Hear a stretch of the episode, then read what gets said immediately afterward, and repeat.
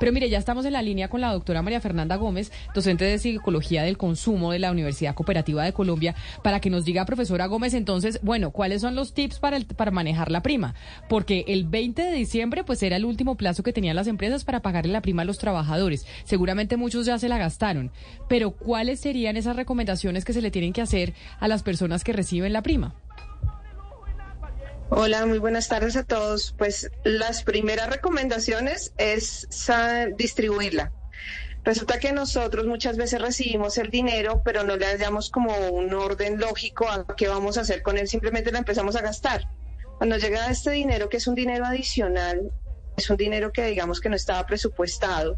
Lo que nosotros debemos de hacer es hacer justamente ese presupuesto. Yo quiero dar unos regalos en Navidad. Perfecto, no es malo dar esos regalos, pero también tenemos que saber hasta qué monto podemos llegar a gastar para poder tener un óptimo uso de la misma.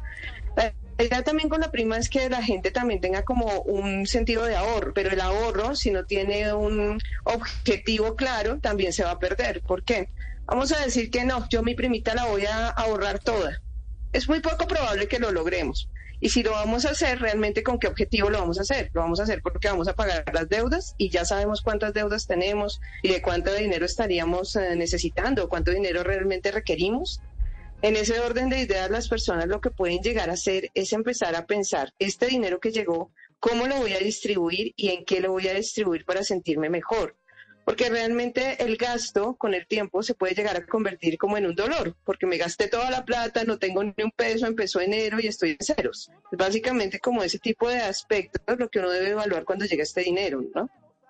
Señora María Fernanda Gómez, usted al iniciar su respuesta dijo algo que me parece clave y quiero resaltar. Dice, no, no hay que meter la prima en el presupuesto. Ese es un ex, es un ingreso, eh, digamos, al margen de los ingresos habituales. Entonces, si la gente hace cuentas con la prima desde antes, pues ahí la embarra, entra embarrándola. Pero lo que le, lo que le quiero decir es Muchas personas eh, que pueden estarnos oyendo dicen, pero pues si yo vivo alcanzada, no me, no me alcanza la plata para nada, ¿cómo me está diciendo que no me gaste toda la prima? Y yo he encontrado increíblemente historias de personas que ganándose el salario mínimo o incluso menos se las arreglan para ahorrar. Me gustaría que usted compartiera algunos tips que permitan ahorrar a pesar de, pues, de los bajos ingresos. Digamos que en términos generales, una de las cosas es justamente lo que acabas de mencionar. Realmente yo tengo un ingreso y ese ingreso es un monto establecido. Ese monto me llega a mí de manera mensual pero yo debo saber exactamente cómo medir ese ingreso. Es decir, yo siempre vivo alcanzada, entonces esa es una de las bases que normalmente los solemos decir, no, tenemos tanto dinero, pero es que siempre no me alcanza, siempre, ¿qué es lo que nosotros estamos invirtiendo el dinero? Si lo que nosotros estamos invirtiendo el dinero realmente es algo que nosotros nos podemos dar el lujo, nos podemos dar el gusto de dárnoslo en este instante, si lo que estamos comprando o lo que estamos usando realmente es beneficioso para mí. Una cosa que las personas muchas veces tenemos muchos antojos y muchos gustos y queremos darnos ciertos placeres. Darse placeres no está mal, pero en el orden de las necesidades y en el orden de las facilidades que tenemos para hacerlo. Me quiero ir de viaje, perfecto. Es un programa, o es decir, tú tienes una planeación que quieres hacer en una temporada específica de un momento específico del año. En ese orden de ideas puedes llegar a generar un presupuesto de ahorro. Entonces yo digo, mira, yo mensualmente de lo que yo me gano normalmente, que es el salario, puedo llegar a ahorrar un porcentaje, así sea pequeño, a medida que va avanzando el tiempo, pues ese porcentaje se va a, se va a convertir en un monto establecido que yo puedo llegar a, gastar en cierta instancia. Algunas veces, cuando nosotros estamos eh, en una situación económica compleja, nos solemos poner un poco más disciplinados con lo que estamos gastando. Y eso es algo con lo que yo sugiero que no se debe medir o no se debe meter la prima en el presupuesto. ¿Por qué? Porque es un adicional y ese adicional puede ser un desahogo para una deuda o puede ser sencillamente una, un capital para invertir con la familia y de manera muy específica para darnos gustos que realmente podemos y que sabemos que nos van a beneficiar. Algunas veces las compras que hacemos no son como tan planeadas o no son tan evaluadas, de tal manera que se conviertan en objetos que están en nuestra casa almacenados, llenitos de polvo y que no tienen ninguna función más de un momento de gozo o de placer que tuviste. Pero también hay que decir que la prima pues eh, es un respiro, un impulso para muchas empresas por el alto consumo. Quería preguntarle que nos resumiera un poco lo que usted ha observado, cómo es el comportamiento del consumidor en diciembre solo por la prima. ¿Cuáles son de pronto como los sectores eh, que reciben mayor consumo eh, durante estas épocas? Todo lo que es la parte de entretenimiento suele tener un alto consumo sobre estas épocas lo que es el, um, textiles, ropa, ante todo la gente suele consumirlas, y tecnología. Y esas son cosas que, digamos, hasta cierto punto las personas pueden y deben darse ese gusto, porque algunas veces las personas castigan el hecho de que me quiero salir a divertir con mis amigos. No es malo ese tipo de acciones, lo que pasa es que el exceso o no hacerlo de manera eh, organizada puede llegar a generar un gasto innecesario tú te vas a salir a divertir con tus amigos, tú sabes cuánto vas a tener o cuánto vas a gastar en esa salida o cuánto presupuestas gastar. Algunas veces se puede ir de las luces y las personas también tienen una condición y es que suelen utilizar medios electrónicos que generan sobre, sobrecosto del, del objeto que consumen. Ejemplo, la gente utiliza mucho las tarjetas de crédito en esta época.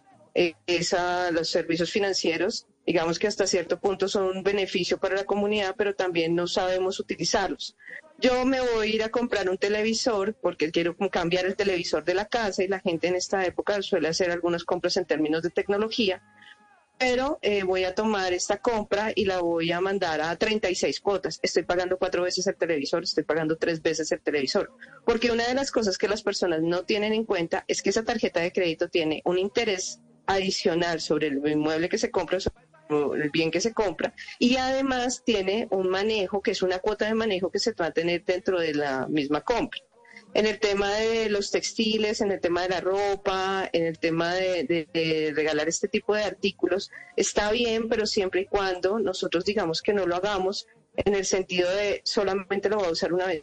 Hay gente que compra, por ejemplo, en esta época muchos atuendos o mucha ropa específica para celebraciones específicas, pero después de eso se acumulan en el armario y ya no vuelven a ser tan funcionales. En el momento que nosotros vamos a realizar este tipo de compras, es bueno que tomemos en consideración para qué la queremos, si va a tener usos adicionales, si va a realmente ser un beneficio, porque es que todas las compras que nosotros realicemos y todos los consumos deben de tener beneficios superiores más allá del gusto del placer. ¿Por qué? Porque después se convierten en un dolor. Uno dice, no, pues me compré semejante, qué sé yo, semejante vestido que costó hartísimo y no lo, puedo, no lo he podido volver a usar. Y eso es algo que es muy habitual en nosotros. Profesora Gómez, eh, yo quisiera que profundizáramos un poco en el perfil eh, del colombiano a la hora de usar su prima, de lo que usted eh, conoce de psicología del consumo. Hay personas que les gusta más es dar entonces piensan, tienen la prima y dicen yo quiero dar esto y piensan en todas las, eh, en los hijos, en los seres amados, en los sobrinos, pero hay otras personas que no piensan sino en sí mismas, en cómo me voy a dar yo el gusto para mí mismo. ¿El perfil del colombiano es más inclinado a darle al otro o es más inclinado a, ser más, eh, digamos, mucho más eh, egoísta? Es que tenemos problemas con la comunicación. Creo que esta va a ser la última pregunta que le podemos hacer a la profesora porque no la oyó muy bien. Ana Cristina, porque creo que estaba reconectando la llamada porque tenemos problemas con los teléfonos.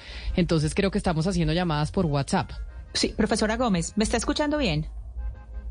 Sí, sí te escuché y creo que la pregunta iba indicando o iba orientada a si las personas realmente los gastos que hacemos los hacemos de manera egoísta en esta temporada con la prima o si lo hacemos de manera un poco más loable.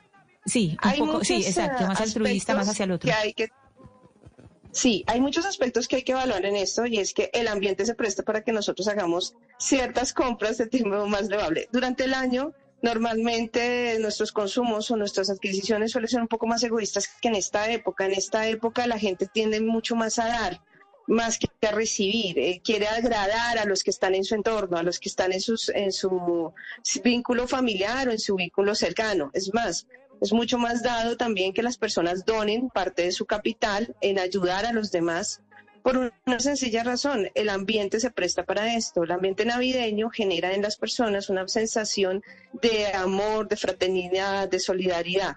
Es más tendencia en esta época brindar de esa manera o gastar de esa manera. Por eso nos, eh, como que tratamos de agradar a las familiares cuando vienen a las novenas a nuestra casa, tratamos de atenderlos. Los regalos que se quieren dar también tienen un sentido muy social, ¿no? Que sean regalos que la persona valore, que la persona recuerde.